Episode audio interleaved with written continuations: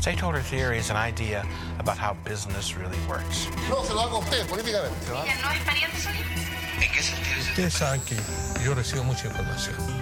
La información llega en la forma más increíble. Y yo le estoy respondiendo lo que yo quiero. Democracia es que usted pueda estar en las calles gritando, mi amigo. Para eso luché. Se acabó.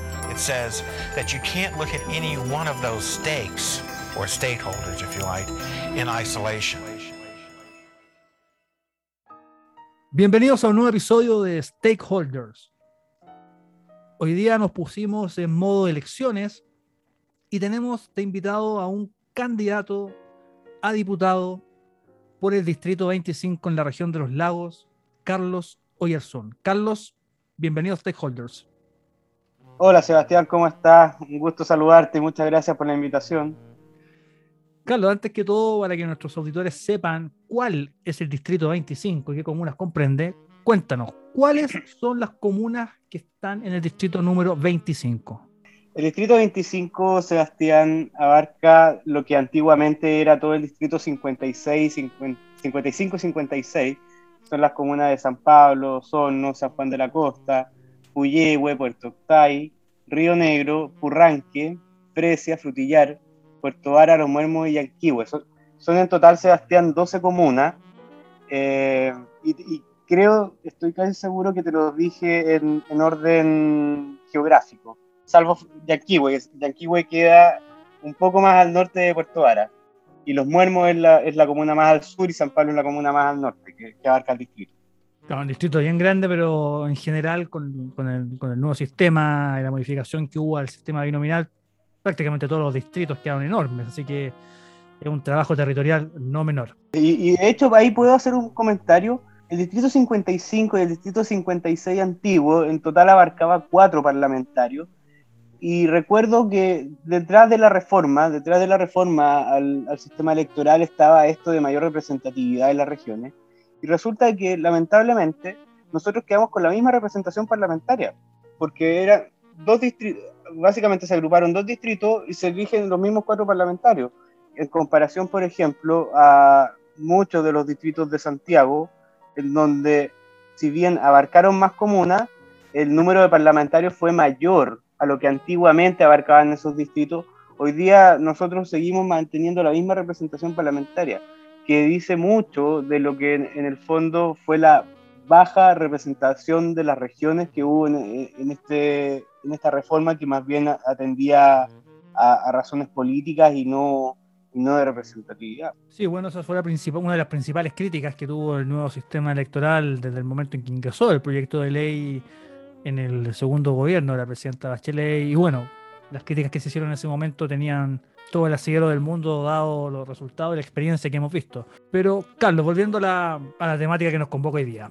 Tú eres una persona joven, abogado, magíster en Derecho Administrativo, con una vida laboral y profesional bastante tranquila. ¿Por qué decidiste ser candidato a diputado? Mira, Sebastián, me lo han preguntado mucho. Yo también me lo he preguntado mucho, pero la verdad es que tengo una convicción profunda, profunda respecto, en primer lugar, de la vocación que yo tengo por el servicio público.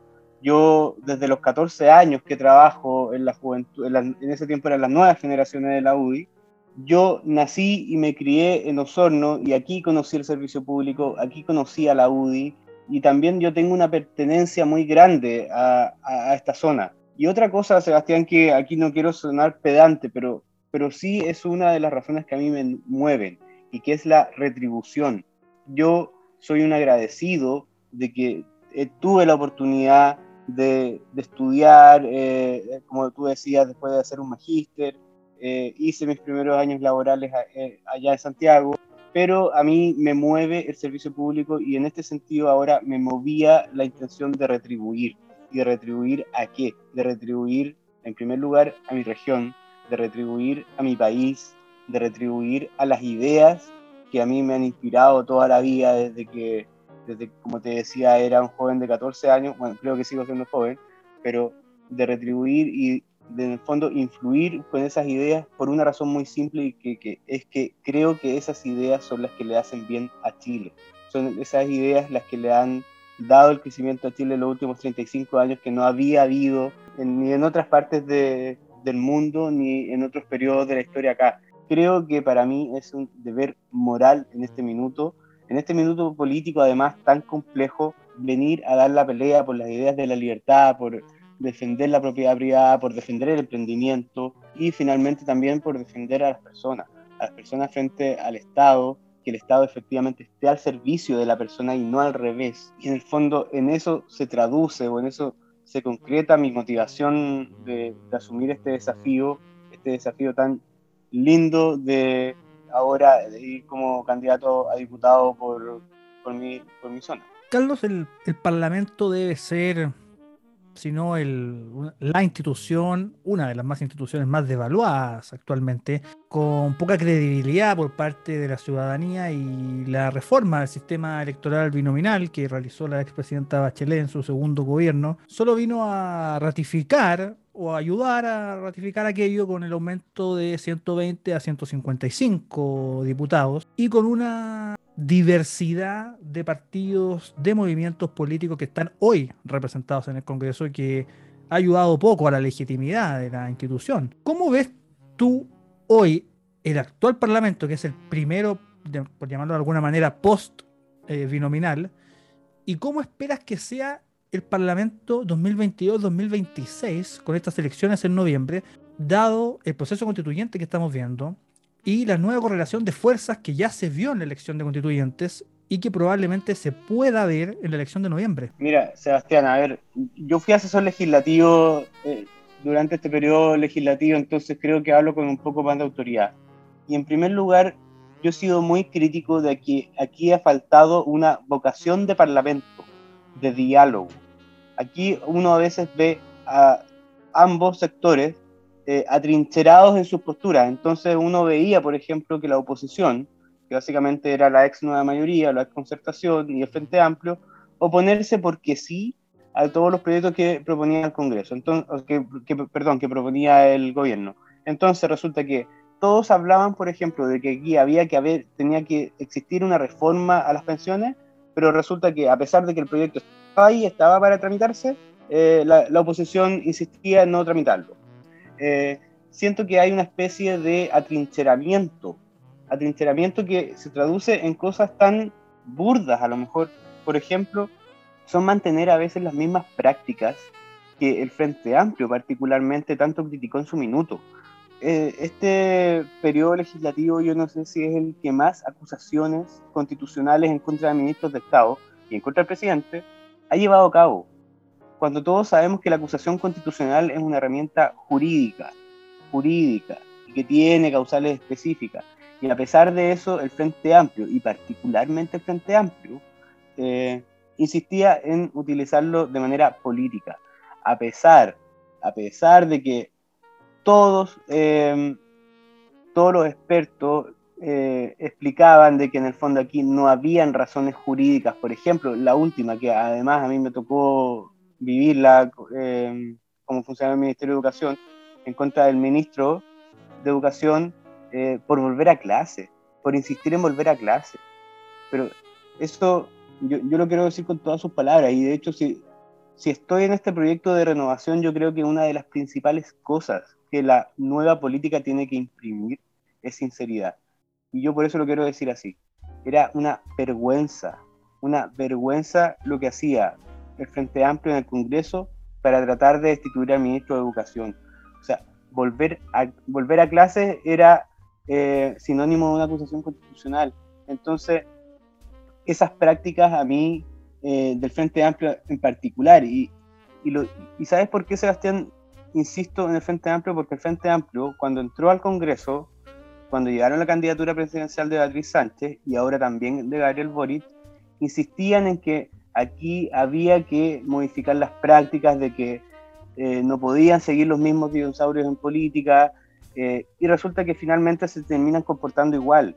Ya la guinda de la torta del Frente Amplio termina siendo esta alianza que hace con el Partido Comunista, el partido eh, más antiguo de Chile por antonomasia, una ideología totalmente ya anacrónica a los tiempos, eh, pero que lamentablemente está consiguiendo muchos adeptos, yo creo que particularmente por culpa nuestra, eh, entonces yo soy muy crítico, muy crítico de este nuevo Congreso eh, en sistema proporcional. Y, y, una cosa, en cuanto a representatividad, si uno no, lo analiza en concreto, si lo analiza en frío, uno no ve grandes diferencias con el sistema binominal antiguo. Aquí, finalmente, se impuso el afán por aumentar cargos políticos. Y esa es otra de las cosas que yo también he insistido mucho, de que aquí hay una clase política, de que los últimos 15, 20 años más o menos, a todo problema público la única solución siempre fue más Estado, más Estado. Entonces, si había un problema respecto del rol de la mujer en la sociedad, Ministerio de la Mujer. Si había un problema respecto del deporte, problema, eh, Ministerio del Deporte. Eh, ahora se está tramitando, por ejemplo, el, el, la creación del Ministerio de Pueblos Indígenas porque, por, lo, por la situación que, que, se vive en la Araucanía. Eh, hace, hace, poco en Santiago se dieron cuenta que había un problema respecto de la centralización en Chile y crearon los gobernadores regionales, sin darle atribuciones ni, ni recursos. Entonces, me pasa de que aquí la clase política se ha ido atrincherando y se ha ido aburguesando finalmente en mantener su estado de confort. Y en eso yo creo, Sebastián, que nosotros como, como derecha, como centro de derecha, tenemos que ser muy críticos y tenemos que ser muy sinceros respecto de, de eso. Y, y, sin duda tenemos que inventar, porque la gente ya se dio cuenta y, y la gente eh, ya está un poco cansada de eso. Y, y, si me preguntas cómo veo el Congreso, el, Congreso de marzo del próximo año, eh, bueno, va a depender de muchos factores. Eh, en primer lugar, eh, aquí yo creo que va a tener que haber una derecha. Cuando, digo de, derecha me refiero a, los, candidatos de, de, Chile Podemos Más y del Partido Republicano. Eh, en primer lugar, muy valiente, con muchas agallas, de ir a decir lo que la izquierda no quiere escuchar, de a su vez combinar esa valentía con el ánimo de construir o con el ánimo de discutir porque aquí, aquí no se trata de atrincherarse en, su, en, las posturas propias, sino que se trata de construir y se trata de llegar a acuerdos. Eso es la política. Pero sin duda eh, nosotros hemos tenido un vacío previo en cuanto a lo que nosotros queremos proponer que, nos ha sacado, eh, que nos ha pasado mucho la cuenta. Carlos, llevamos dos meses, poco más de dos meses, de proceso constituyente con una convención constitucional que por el lado de la extrema izquierda ha dado que hablar bastante, a pesar de lo que de las teorías conspiranoicas que, que traten de arguir para justificar la baja evaluación que tienen. De hecho, hoy se votó el, reglamento de la, de la, convención y hay un, ha habido un, una disyuntiva, una, una pelea básicamente entre los convencionales respecto del quórum de dos tercios. Pero más allá de eso puntual, que no, no deja de ser relevante, la Convención Constitucional en general ha dado más que hablar por cosas negativas que positivas. ¿Cómo has visto tú el funcionamiento de la Convención Constitucional y qué esperas que, que salga de este proceso? ¿Qué esperas, ¿Cómo esperas que sea el proyecto de constitución que entreguen a la ciudadanía en 10 meses más? Mira, voy, voy, a partir por, el, por lo último. Eh, yo, para serte honesto, eh, cada vez voy esperando menos. ¿eh? Y, y, en este minuto, eh, más allá de si hay un texto relativamente decente que, que, se pueda someter a plebiscito, yo me cuestiono si va a haber texto que se someta a plebiscito, porque la verdad es que la, la convención se ha dedicado a debatir que las asignaciones, que las instalaciones, eh, pero lamentablemente sobre discusión constitucional no hemos visto nada. Ahora, yendo un poco más al fondo, eh, también lo quiero decir con todas sus letras, eh, estoy cansado, estoy aburrido de que aquí haya un grupo de convencionales constituyentes, que generalmente son de extrema izquierda, que crean que se pueden saltar las normas del Estado de Derecho y que se crean unos privilegiados que no, no, necesitan respetar la ley. La convención, en primer lugar, el primer día, partió con el tema de la declaración de amnistía. No tenía las atribuciones. Después empezaron con el tema del presupuesto. Aumentaron los presupuestos unilateralmente, a pesar de que la ley de presupuesto ya contemplaba, y ellos también sabían cuánto iban a tener de asignaciones. La Convención Constituyente tampoco tiene un rol legislador, no puede tocar la ley de presupuesto, pero los convencionales constituyentes, como creen que están por sobre el Estado de Derecho, lo hacían. Eh, quisieron censurar a un convencional para para estar en una, en una comisión específica, que fue lo que le pasó a Jorge Arancibia en la Comisión de Derechos Humanos, porque no les gustaba, no les gustaba por su adherencia al general Pinochet. Entonces, uno puede tener opiniones y es legítimo estar en contra, a favor del general Pinochet, no vamos a entrar en esa discusión hoy día, el año 2021, pero, pero de ahí a creerse con la autoridad para para, para poder vetar a un convencional electo democráticamente. Entonces, todo eso se va sumando. Hoy día tenemos, hoy día, el martes, perdón, vimos ya la guinda de la torta, que fue el tema de los dos tercios, que a pesar de que hay una norma expresa en la Constitución, eh, a los convencionales no les, y, y, lo quiero decir, a un grupo particular que generalmente es de extrema izquierda, no les interesa respetarlo porque eh, no les conviene. Entonces van pasando todas estas cosas y finalmente uno puede llegar a la conclusión de que los principales enemigos de una nueva constitución terminan siendo los propios convencionales. Entonces, eso molesta mucho. Los chilenos comunes y corrientes, como todos nosotros, como, como tú y como yo, no podemos incumplir la ley, pero los convencionales constituyentes sí. Entonces, después vienen con que hay una especie de, de campaña mediática para em, en contra de la convención, pero resulta de que son ellos los que instalan los temas, son ellos los que hablaban de la de, que las asignaciones no eran suficientes, a pesar de que las conocían anteriormente, son ellos los que hablaban de que las instalaciones no eran adecuadas cuando están trabajando en un palacio, en un palacio y en un ex, y, y en la sede del ex Congreso. Entonces, pasaban todas esas cosas y, aquí había un grupo que insistía e insistía en que ellos venían supuestamente a renovar la política y que eran una especie de, personas blindadas de cualquier pecado.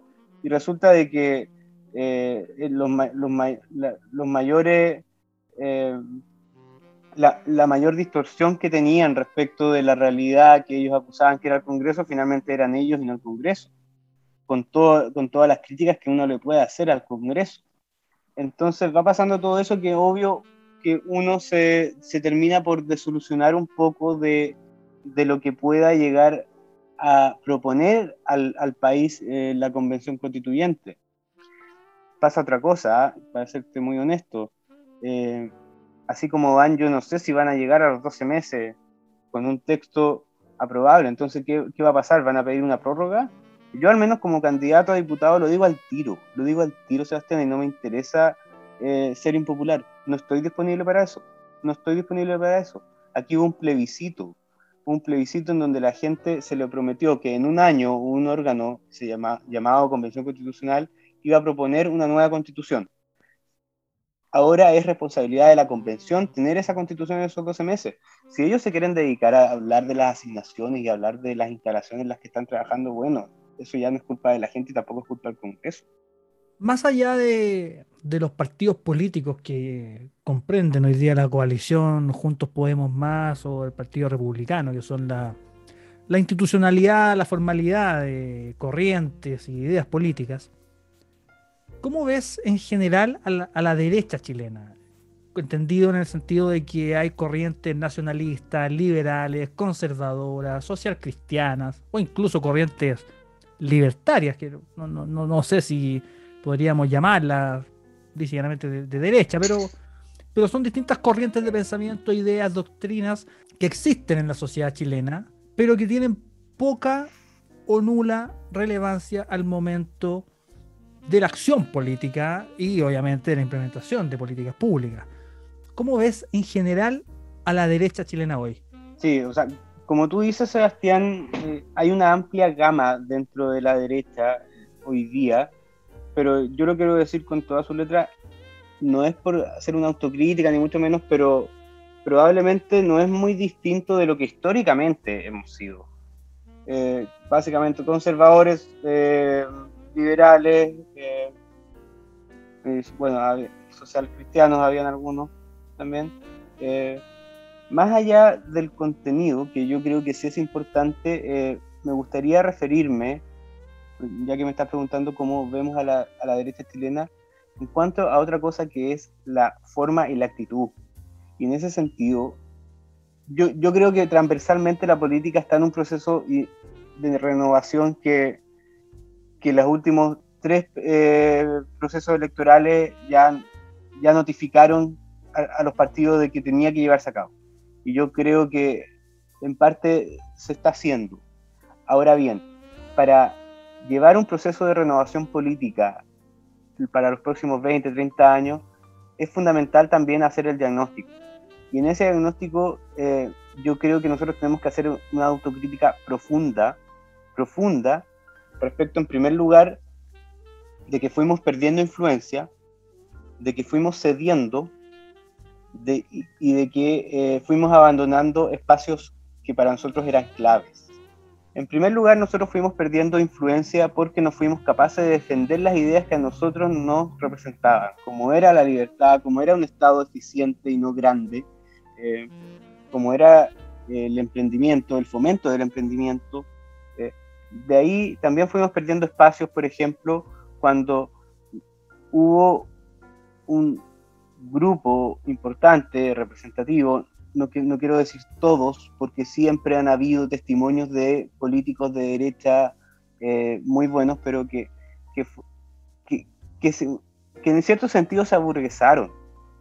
Y, no quiero hablar en tercera persona porque yo también soy de derecha, como, como sector político nos aburguesamos, nos aburguesamos bajo normas que nosotros creíamos que nos protegían a pesar de no conseguir mayoría. Entonces resulta que nosotros en ese contexto fuimos perdiendo la calle.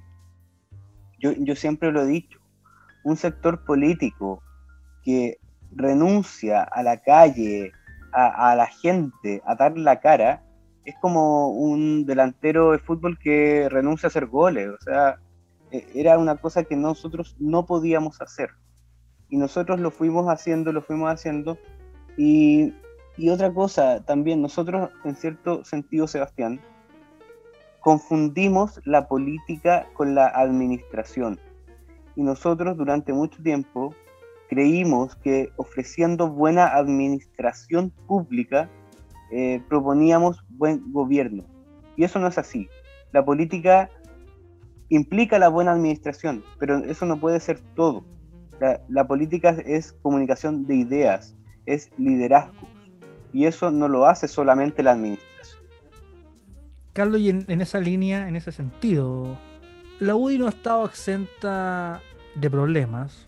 Ya lo decía en, en algún momento el ex ministro vocero Francisco Vidal, cuando le tocó, le tocaba realizar acuerdos con la oposición en ese entonces, y, él decía, uno llegaba a un acuerdo con la UDI y sabía que iban a estar todos los votos de, los parlamentarios de la UDI, uno hablaba con Longueira y sabía que iban a estar los 20 o 25 o 30 votos que tenía la UDI, iban a estar todos cuadrados con ese acuerdo. Uno hablaba con Carlos Larraín, en ese entonces presidente de Renovación, y cuando uno venía de vuelta de Valparaíso, ya en el primer túnel ya se había caído el acuerdo, ya habían 10 que votaban en contra, 10 que se abstenían, etc. Eso hoy no es así. Ya ha quedado de manifiesto en distintas votaciones bastante emblemáticas, por lo demás, no en proyectos menores. ¿Qué te parece a ti cómo está hoy la Unión Demócrata Independiente? Sí, y, de hecho, para complementar a tu pregunta, pasó en un tema tan sensible como fue los retiros.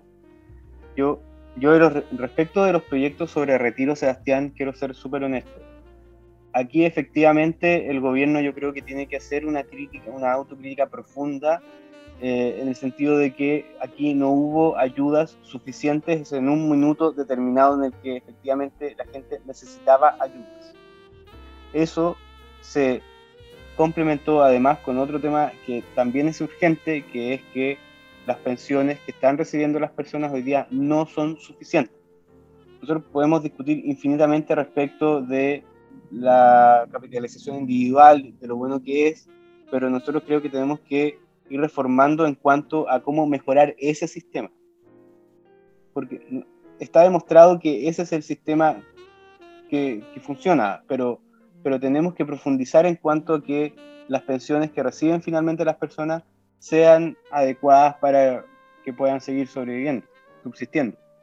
Eh, respecto de los retiros, Sebastián, finalmente aquí se reflejó ciertamente una especie de crisis al interior del partido, que yo, yo estoy de acuerdo que también ocurrió en otros partidos de, de derecha, pero, pero yo hago la crítica respecto de la UDI.